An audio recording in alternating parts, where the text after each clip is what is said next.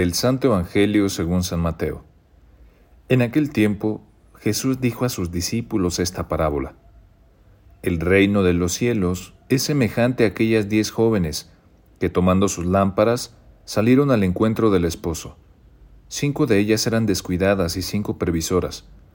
Las descuidadas llevaron sus lámparas, pero no llevaron aceite para llenarlas de nuevo.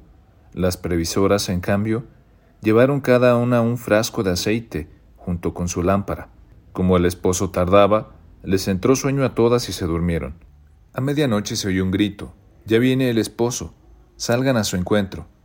Se levantaron entonces todas aquellas jóvenes y se pusieron a preparar sus lámparas, y las descuidadas dijeron a las previsoras, Denos un poco de su aceite, porque nuestras lámparas están apagando.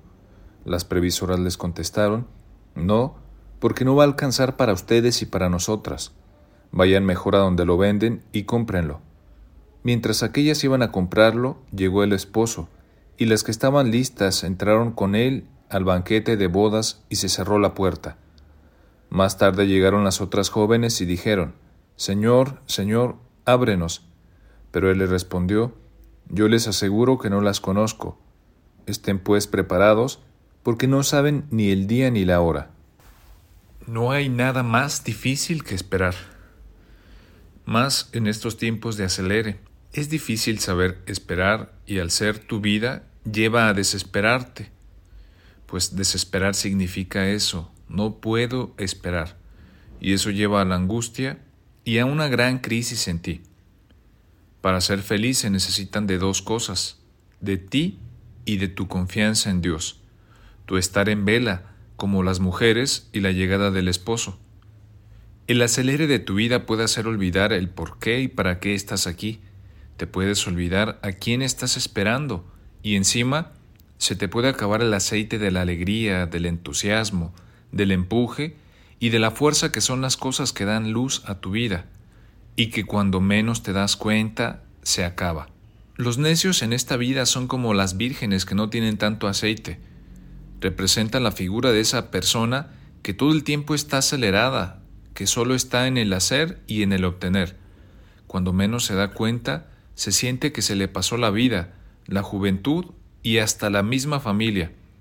El tiempo y la vida se acaban, el entusiasmo y la gente que te rodea también.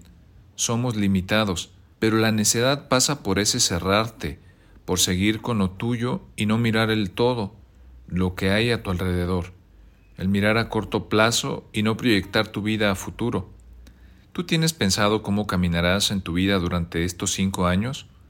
En las mujeres prudentes vemos que son las que saben que el tiempo es más que uno y que hay situaciones que pueden suceder y uno lo sabe.